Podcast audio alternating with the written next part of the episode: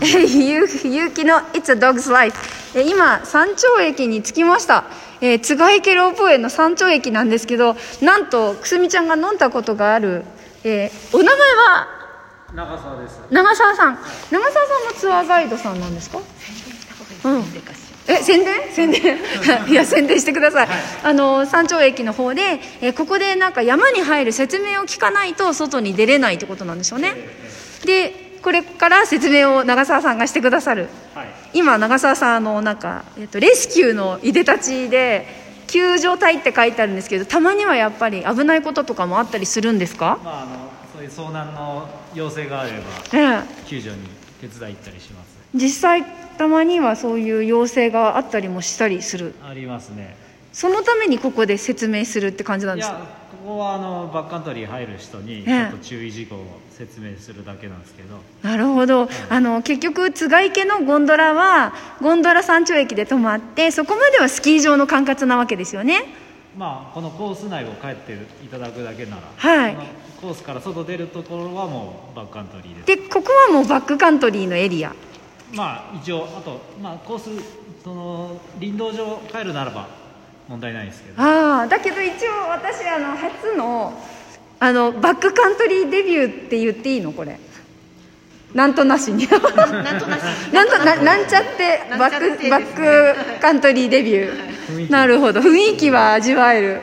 ということでじゃあ長澤さん説明よろしくお願いします。はいえー、とじゃあまあ皆さんに今日言ってるのは、はい。え2日前に結構な降雪あったんですけどその降雪が旧雪との結合があんまり良くなかったんですけど旧雪っていうのは古い雪のことですね。はい。新しい雪が2 3 0センチ乗ってるんですけど、ええ。まあ、来る時にもう見えてたと思うんですけど、はい。い、っぱいなだれてましたよね。あ全然見てなかった。なだれてるっていうのはなだれが起きてたっていうこと。ね。なんかなだれてましたね。へそういーうのまあだいぶ2日かかってあのそれは解消されてきてるんですけど、はい。まあ、まだあの油断しないで残ってるところもあるかもしれないので重い雪ですのであのちょっとした量でも足すくわれたりとかしますので油断しないで注意してください。っていうような。はい。あとねあのこの辺ライチョウがちょこちょこいるんですけどそうですよね、ええライチョウ見かけてもあの写真撮るのは構わないんですが、ええ。えっと、ちょっかい出さないようにお願いしますと。はい。なるほど、そういうことなんだあとこここしょこしょ話しなくていいから 普通に喋っていいよ。ああとあの自分エンデカシってガイドツアーやってますので、はい。よかったらご参加ください、はい。どんどんなガイドをされるんですか？そういう時は。どんなと言われればあの、まあ、結構僕地元なんでええ。地元の持ち味を生かした。はあ、はどこら辺をガイドされるんですか？いつも。白馬全域いろいろ行きます。その日のコンディションであのあの山のガイドさんそれともバックカントリーとか、ゆはい。スキースキーで行く、はい、僕雪山スノーボードなんですけど。ああなるほど。自分のセールスポイントは何ですか？セールスポイントですか？まあよくみんなにあのあの結構冒険的なはい。ツアーが多いので。はい。まあよく歩きます。なるほどね。歩く、い、や今ねこうやってね山頂駅でもくすみちゃんもマスクしてるし私もマスクしてるしこんな山奥でなんかみんなマスクしてんだよね。やっぱ気をつけないとね。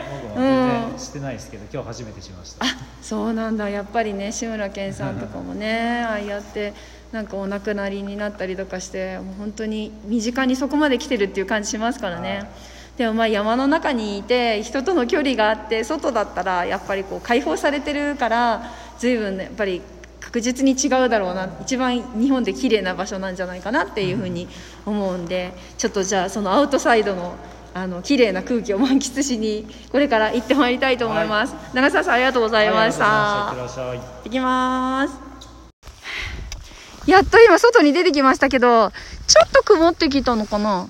でもなんかやっぱりスキー場の方と空気感違うかも雰囲気がねでこれからですねスキーを履いてえっと一応私もなんかあの去年からデビューしたなんちゃってテレマーカーなんですけどまだなんちゃってなんではっきり言ってテレマークにそこまでなってないという話なんですが、でも今一生懸命練習中です。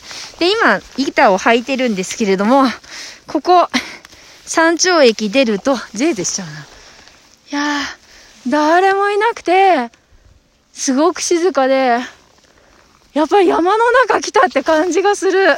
1800メートルくらいありますからね、標高。あ、ここ？はい。そうなんだ。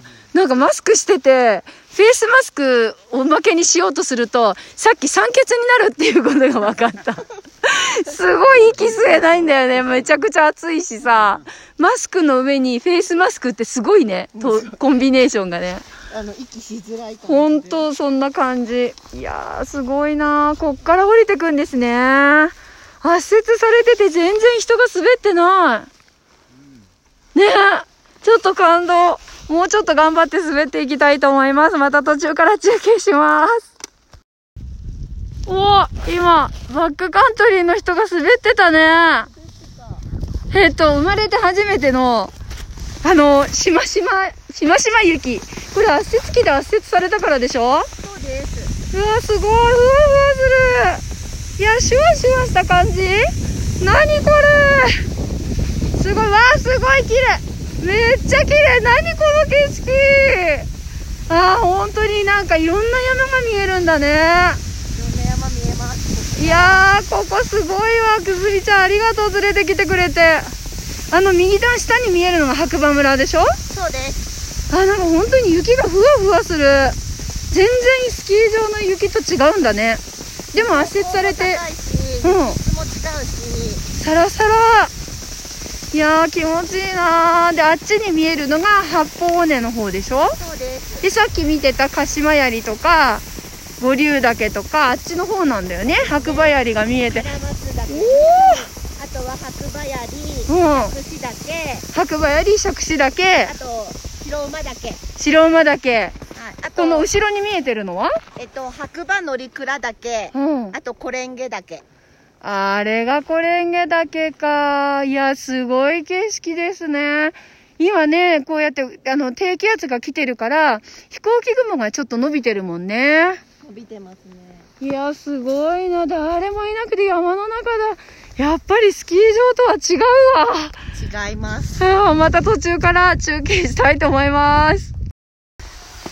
えいははしてますけど、スケーティングも駆使しながら、ようやくゲレンデに戻ってきました。